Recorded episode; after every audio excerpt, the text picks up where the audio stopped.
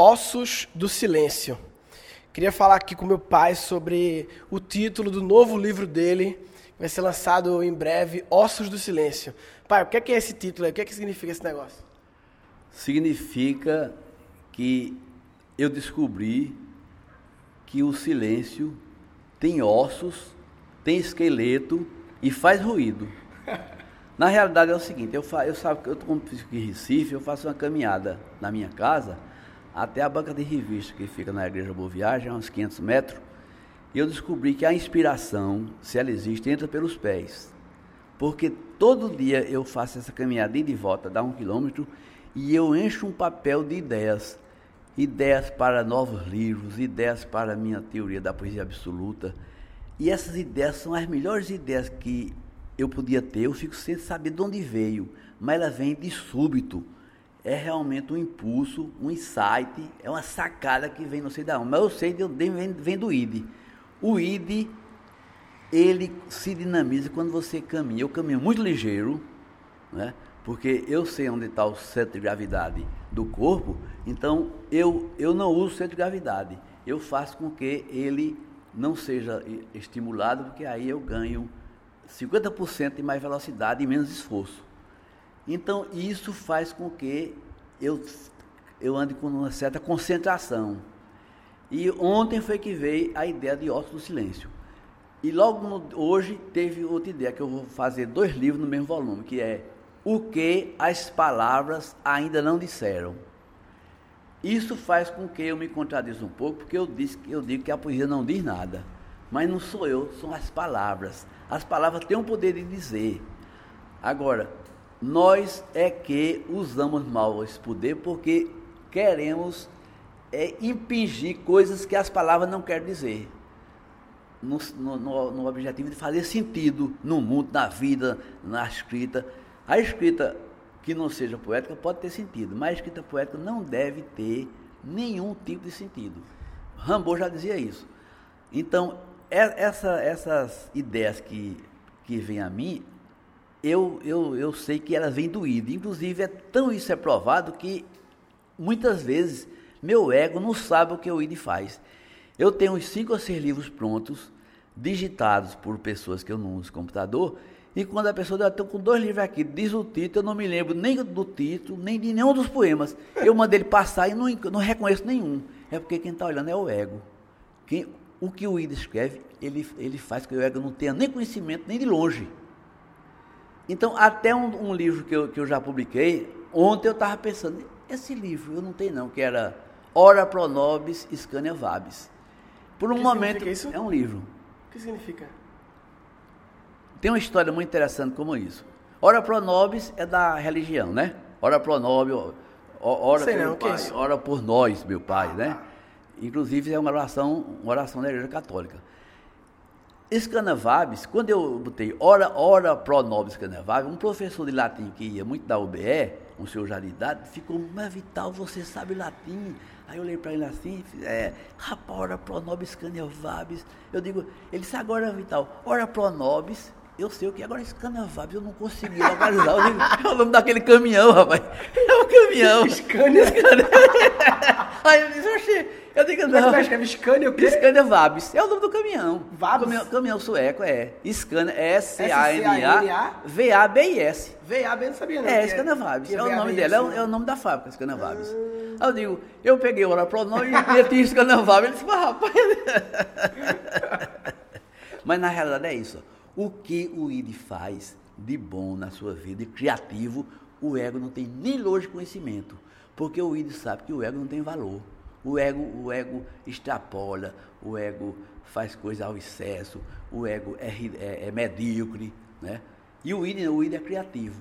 Então, meus escritos, eu não reconheço nenhum, porque quem escreveu foi o Ed. Se eu tivesse feito os poemas, esse poema rimadinho, não sei o quê, do ego, eu, eu saberia até decorar. Eu nunca decorei um poema meu, porque o ego não tem nada a ver com a minha obra. Quem é melhor para estudar sobre id e ego, Freud ou Jung?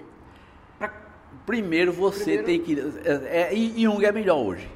Sobre o inconsciente, né? Que eles chamam inconsciente. Jung chama inconsciente. A teoria de Jung abrangeu a de Freud E ele tem livros, dois ou três livros, exatamente sobre o inconsciente. E depois o inconsciente coletivo, o individual e o coletivo, né? Sabe? Agora, se você tiver uma noção do ID a partir de Freud, que inclusive o ID, o ID quer dizer o seguinte, o ID é uma tradução do, de é, desas, do alemão, desas quer dizer aquilo. Quando Freud foi, foi, foi traduzir desas para o latim, encontrou a palavra id. Id quer dizer aquilo em latim, porque Freud, quando fazia milhares de, de, de entrevistas sobre os sonhos das pessoas, ele percebia que as pessoas diziam, olha, o sonho, aliás, não sonho, o, o, comportamento das pessoas na, na psicanálise. As pessoas diziam, então naquilo, aquilo, aquilo chegou, aquele negócio aconteceu, não sei o quê. Ele, ele tentando explicar alguma coisa. teve aquilo, aquilo. Aí só disse que, que, que, que aquilo é isso. Aí começou a pesquisar o aquilo. Quando ele descobriu que era o id, aí ele pegou, ele, ele traduziu. Quando ele, ele, descobriu que era o inconsciente, que aquilo era o inconsciente. Aí ele pegou desastre e traduziu, procurou no, no latim e é o id. Entendi. Então o id quer dizer o inconsciente, dado o nome dado por Freud, que, que Jung não usa, né? Então, id, a, id, a, a, Jung não usa esse, essa. Não, eu gosto do inconsciente mesmo, ah, direto, que é, que é, o. Entendi. Né? Entendi. Agora, só voltando a Ossos do Silêncio, é, eu acho interessante como o senhor gosta desse nome por ele ser contraditório, Exatamente. paradoxal, é, é. irracional. É. E as pessoas, em geral, têm uma certa dificuldade de lidar é. com o irracional. As pessoas buscam muita lógica sempre nas coisas, né? É. E eu acho que o pensamento, o artista é o cara que aceita, o pensamento meio artístico, ele aceita mais o. É. Olha, J. Dudes é um americano, um dos homens mais brilhantes que eu já vi sobre história história da, da, do Egito, história da Grécia, né? especialmente a cultura grega antiga, do, do quinto século de Cristo. E ele escreveu Os Gregos e o Irracional. Aí você veja como o irracional, o irracional é importante. A racionalização das coisas foi que foi matando a criatividade, foi que foi estabelecendo categorias. Quem foi o cara que criou, que começou o pensamento racional? Quem foi, qual, qual é o filósofo que também... Olha, Descartes, é, é, não, é Heráclito. Heráclito. Heráclito. Heráclito viveu 600 anos antes de Cristo, sabe? É, Heráclito é o cara da medicina, não, medicina é hipófise, né? Não, é não, é hipófise. Heráclito é o cara do absoluto, é o cara do ignoto, é o cara que Heráclito dizia que é, ele criou a pantera do Pantarrei, tudo flui, tudo flui. Inclusive, as coisas são tão, tão interessantes que ele dizia, você não, não se banha duas vezes no mesmo rio. Quando você se banha segunda-feira já é outro rio. Que tudo, tudo flui, tudo passa.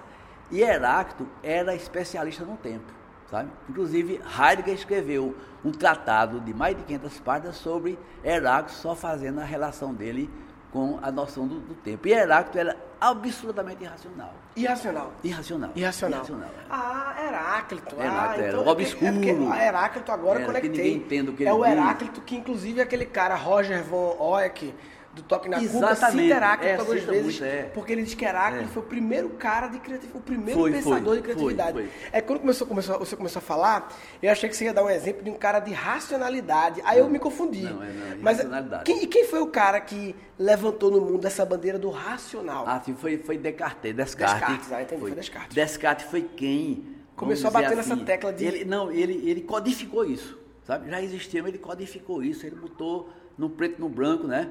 escreveu so, sobre o problema, entendeu? Aí, aí daí, depois se baseou, Newton se baseou nele, sabe? Para, para aplicar a, a, ideia de racional na física. Por isso a somente, é, é cartesiano, é, é o cara que segue é. tudo direitinho. Somente depois da descoberta do ar, dos núcleos, das partículas que vieram os grandes cientistas do século XX, né, que entraram na estrutura atômica mesmo, Sim. Foi que começou a as teorias da, é, da irracionalidade é. do, Até porque do o salto quântico é, do átomo é, é irracional, né? Exato, irracional. Você não sabe como é que ele fez o negócio, como é que o bicho fez aquilo. É. Não tem lógica, né, o salto. A, a, a, descobriram que não existe condições de, de prever nada, né? É. Que as previsões são baseadas em, em, em coisas racionais demais.